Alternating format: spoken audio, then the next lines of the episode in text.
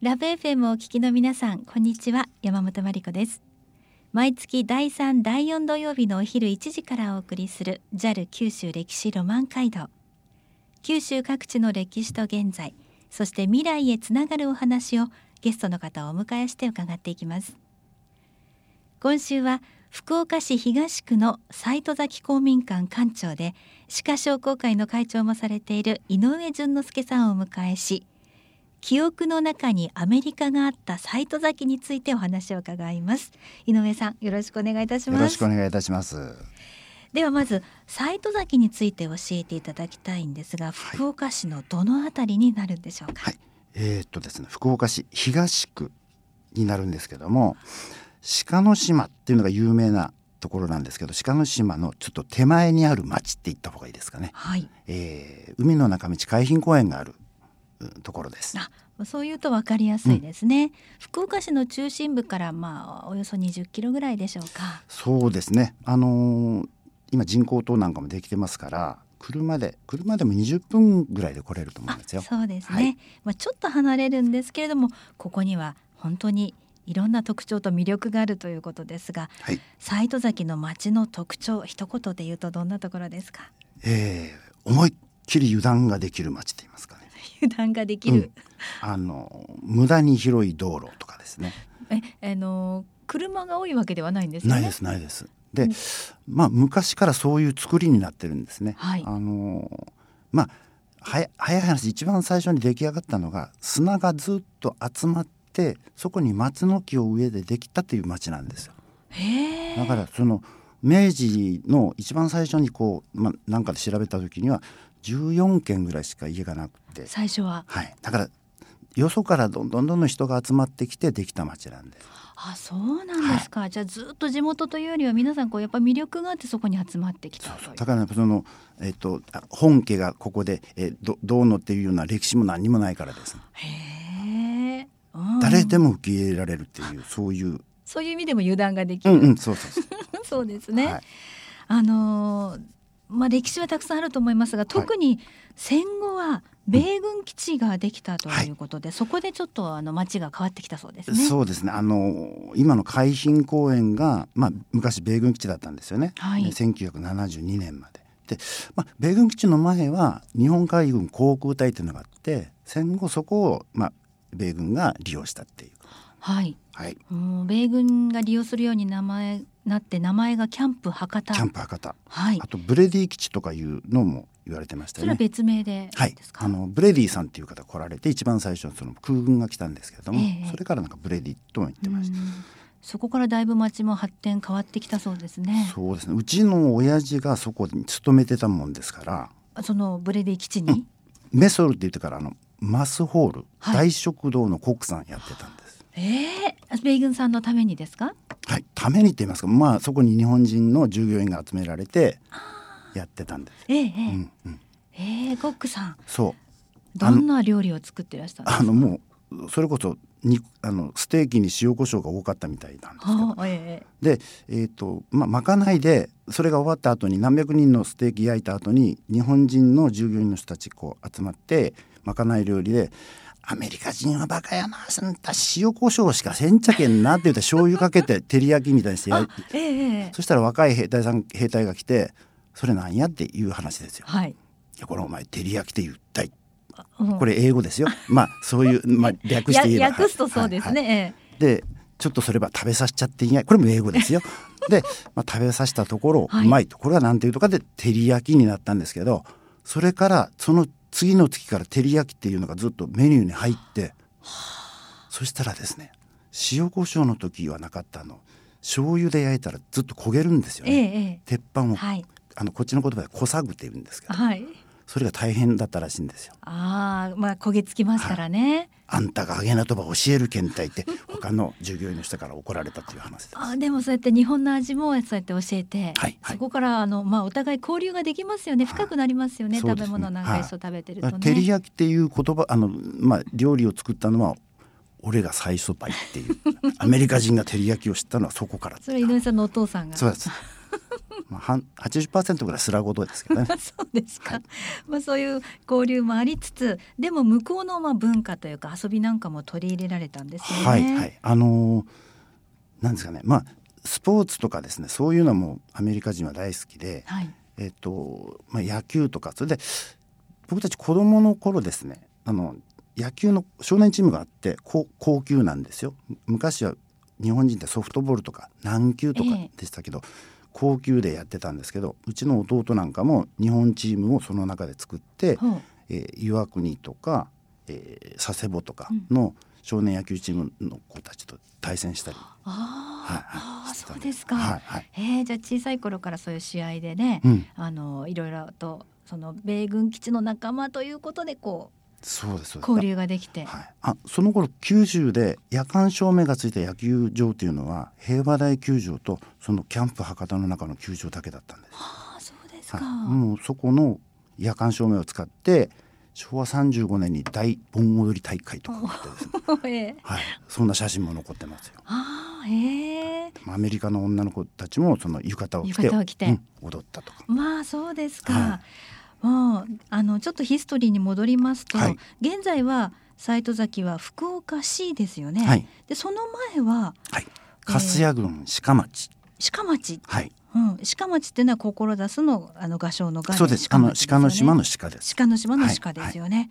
もともとは鹿町だったものが今もう茶と一緒になって福岡市になっているとそういうですそうこですとですね。はい、うーんそうなんですね。じゃあちょっとい今魅力的なこともいっぱいお話を伺ったので、うんえーこの後は、えー魅力ポイントについてもっと伺っていこうと思います。はい JAL 九州歴史ロマン街道九州各地の歴史と現在そして未来へつながるお話をゲストの方をお迎えして伺っています今週は福岡市東区の斎戸崎公民館館長で鹿商工会の会長もされている井上淳之介さんをお迎えし記憶の中にアメリカがあった斎戸崎についてお話を伺っています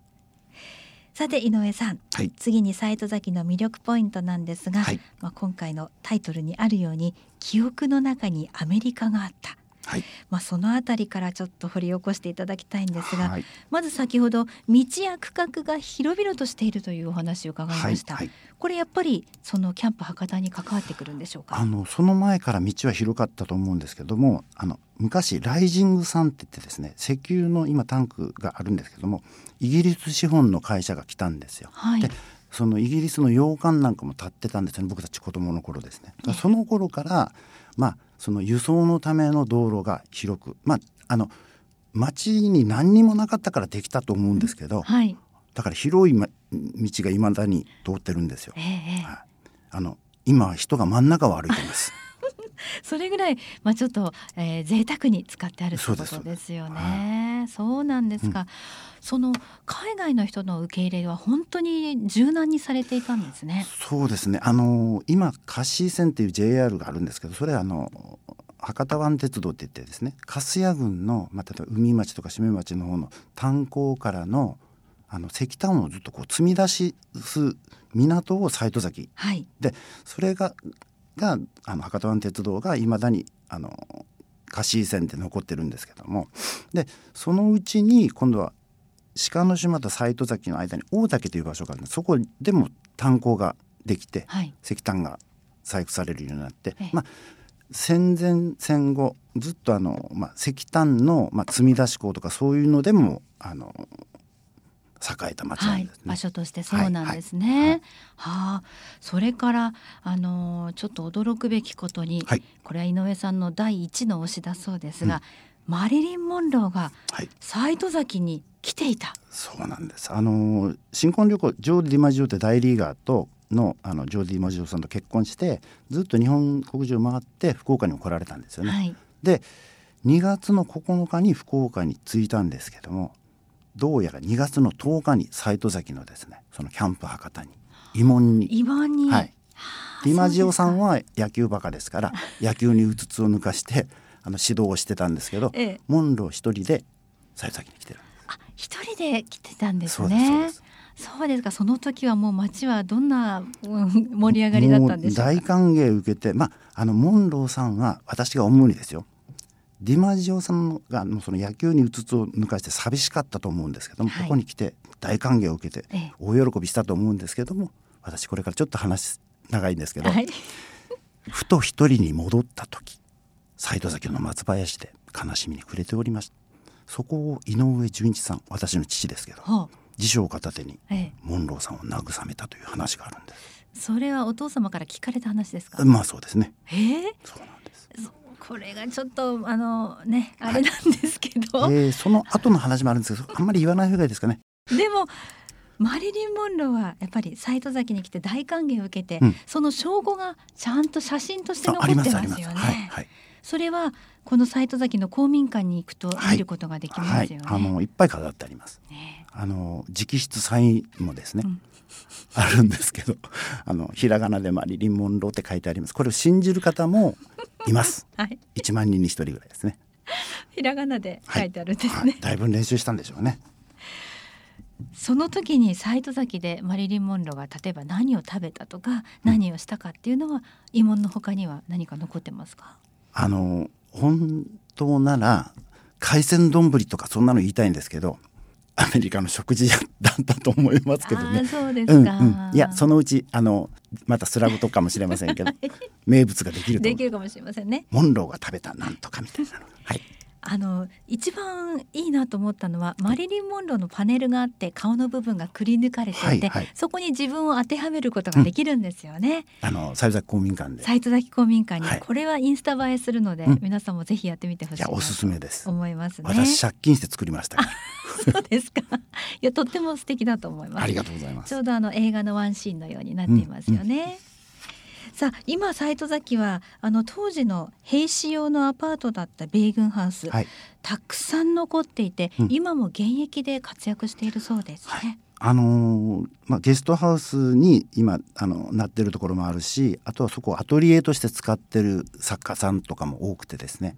あの東京から来られたイラストレーターさんとかですね、はいい、あのいろんなもうあのなんていうんですかこうアクセサリーを作る人とかあのああええそれとか1960年代ぐらいのアメリカの家具とかですねはい、はい作る若い若い作家さんとか、作家さんが、うん、まあまああの楽しい街ですよ。ええうんそこはあの実際にずっと住居として住んでる方もいらっしゃれば、はいはいあの例えば1週間1ヶ月で借りられる方もいると、うんうんそしてこれ一般の私たちも普通に借りることができるんですよね。あのブレディハウスっていうので 3, 三軒こうあのすぐその一角にあるハウスがあるんですけど、はい、そこはあの時間貸しもできるしあのい泊まりもできる。だうんえっと、一軒に8人ぐらいは泊まれるようになってるんですよね。 8人までは OK、うんうんはい、だからまあその、えっと、金額がですねちょっと今はっきりわからないんですけど、まあ、例えば8人で泊まればは1い人当たり、まあ、何千円とかですねええそのくらいなんああそうでですか。あのキッチンもついてますので、まあ、食事とかは自分たちでちゃんとやっ用て意くしてださいと。うんうんねえ米軍ハウスは民泊も OK ということですそうので、なんですよまあちょっとしたねあのスペシャル感のあるパーティーとかにも使えそうですよね。あのそんな風にして使ってあります。えうえんまあ、サイト崎の魅力は本当にたくさんあります、そういうあの昔の歴史を背景にした異国情緒もありますし、うんそして最近は土地がたくさんあるということでリゾート大型施設も周りにはたくさんありますよね。そうですね。あのー鹿の島までこう行かれる方割と多いんですけど、斎藤崎を目標に来られるという方今あんまり少ないんですけど、あそうですか近頃ですねええ。そのインスタ映えとかですね。タモリさんのこう番組がありますよね。はいそんなのであのアメリカの匂いがするものが少し街の中にちょっと残ってるんですよね。ええええあの海浜公園の中にも米軍基地跡のいろんなものが残ってて海浜公園のサイクリング自転車で公園の中と斎藤崎の街を回ろうっていうチャリンコツアーえええっと「バック・トゥ・ザ・ブレディ・エア・ベース」っていうのおをー去年の秋に1回やったんですよ。はいでまた今年もそれ計画されると思うんですけどそういうのに参加されても楽しいかもしれないですね。そうですね、はいだって油断できる街ですもんねそうですあの ゆっくりともう本当に思いっきり油断ができる、はいえー油断大敵っていう言葉がありますけども油断最適っていう街なんです油断最適はいが街のキャッチコピそうなんですでこの前なんかどうしてこんなに油断できるかとあの時間を測ったんですけど1日が26時間でしたうち の街はいー、それぐらいに感じるとそうなんいでうとってものんびりできるんぼでやすねっとできます、ええもうあの本当になんですかね何にもない良さがある町うんで日曜日は町の定休日みたいな感じではい。お店屋さんが休みですということは日曜日に私たち出かけてみようかなっていう時は、テレビとかマスコミには出ませんけど美味しいところとかコーヒーが飲めるところあが。るんですよ。それはじゃあ斉藤崎公民館で教えていただけるんですか。はいはいはい。まあ、それは袖袖の下でだいぶ変わってくると思いますけどはい、 それはぜひこの優しい館長さん が無料で教えてくださいますので、あらまぜひ、えー聞いてみてください。なかなかそういうあのメディアに出たくないけれどもやってるよっていうお店がはいはあいるということですね。はい、えーとにかくこの斎藤崎公民館はいろいろとあの勉強にもなりますし、楽しいところ、そして駐車場の横に無造作に米軍ハウスの忘れ物みたいなものも置いてありますよね。あの今公園がだんだんこう人気が出てきて駐車場をどんどん広めてるんですけどもあの博多湾側にあった松林をバッと切り崩して駐車場を今できてるんですけどはい、その中にいっぱい宝物があってですねええもう唯一残っていった背の高い木造の電信柱とかですね はああの昔のシャッターってこうレールの上をガーガラガラっと走るようなのがあってそのシャッターのレールの跡とかですねレールが 海軍航空隊の門柱とかがあったんですけどその門柱をどうしても一本はあの倒さないといけないであのできればそういうのちょっと残しといてって言ったんですけどどういう具合か工事関係者の人が分かりましたって言ってですねそれ切り落としたのを全部ですねはい。公民館に持ってこられた んですよ。どこに置きますかって言われて困った末に玄関の近くのあそこにだから今も雨ざらし展示場という名前で展示してます。あ そうですか、はいまあ、それが確かに生活に根ざしてるって感じもありますよねって特もにう大切にっていうよりもそのまま置いてるっていうねでも何十年間って雨ざらしだったからそのままの環境で展示してる、なるほど、はい、あえて展示してるみたいそういうゆるい油断できる街だそうです、はい JAL 九州歴史ロマン街道九州各地の歴史と現在そして未来へつながるお話をゲストの方をお迎えして伺っています今週は福岡市東区の斎戸崎公民館館長で歯科商工会の会長もされている井上淳之介さんをお迎えし記憶の中にアメリカがあった斎戸崎についてお話を伺いましたさあ井上館長、はいヒストリーポイント魅力ポイントをもう一度おさらいしたいと思いますな、はい、どこの道路からでもパッと角を曲がれば海が見えるっていう街なんですあら素敵ですね、はいで砂浜が白い砂でどこでもいいんですけど夕日が沈む時はい、はですねもう最高のポイントですねあの海岸で見見たら本当に、白い砂浜でそうそうそう夕日が沈んで、うんうんわあそこにちょっとあののんびりしたいなって、お友達と出かけたりすると最高ですね。そうですねえええーそして私の手元に僕の町にはアメリカがあったというこれ小冊子パンフレットがあるんですけれども、斎藤崎ファンブックっていうのを去年作ったんですけども、はい、であのまあ米軍基地が僕もう生まれ育った斎藤崎ですからその普通自然な景色だったんですけどよその人がそれを聞いたりは話したりすると「えーそんな町だったんですか?」ということでもうまとめ上げたらその本になってしまったみたいなあ。そうですか、はいマリリン・モンローの写真も載ってますし、米軍ハウスのこの借りられるようなとてもあのねアメリカンなそうです家の写真もいっぱいありますね。はいそして井上さんが本当に自分の目線で書いた地図とはい、 細かいメモがたくさん載っております。はい、目が痛くなるんですけ どね。なかなかこれラジオで言えないようなことも載っておりますの で、これをあの一冊100円で販売されているということですね。あの歯科商工会、えー、西津崎公民館、えー私もちょっとあの美容室してるんですけども、はいそこに置いてます。あ、そうですか。え、そのあたりで買うことができますね。はいこれ一冊持って自転車などで回ると最高なんじゃないあでしょそううですねか。あのガイドブックになるかどうか分かりませんけど、まあ、見方が少し変わると思います。サイド先の見方が、そしてここには載せられなかった情報もたくさん井上さんがお持ちですので、そうですそれは実際はいに聞いていただいて、はい、いろいろコーヒーが美味しい店とかあの博多湾を見ながら食事ができるとかあのマスコミはオフなんですけども、はいそういうところ私お教えし ますので公民館に来ていただければ。そうですね。うんでは詳しくは公民館の方にご連絡ということでよろしいですか。あの電話番号言っておきましょうか。はい、えー、ゼロ九二六ゼロ三のゼロ二ゼロ一です。もう一度お願いします。えー、092603の0201はい、これはサイト崎公民館はいになりますので、はい詳しい情報がお知りになりたい方はこちらへお願いいたします。もう個人情報でも何でもおしお教えし 個ます人情報ダメですからあそうねですかは い、はい、えーギリギリのところまでお教えいただけるということです、はい井上館長ありがとうございましたありがとうございました毎月第3第4土曜日のお昼1時からお送りする JAL 九州歴史ロマン街道九州各地の歴史と現在そして未来へつながるお話をゲストの方をお迎えして伺っています次回もどうぞお楽しみに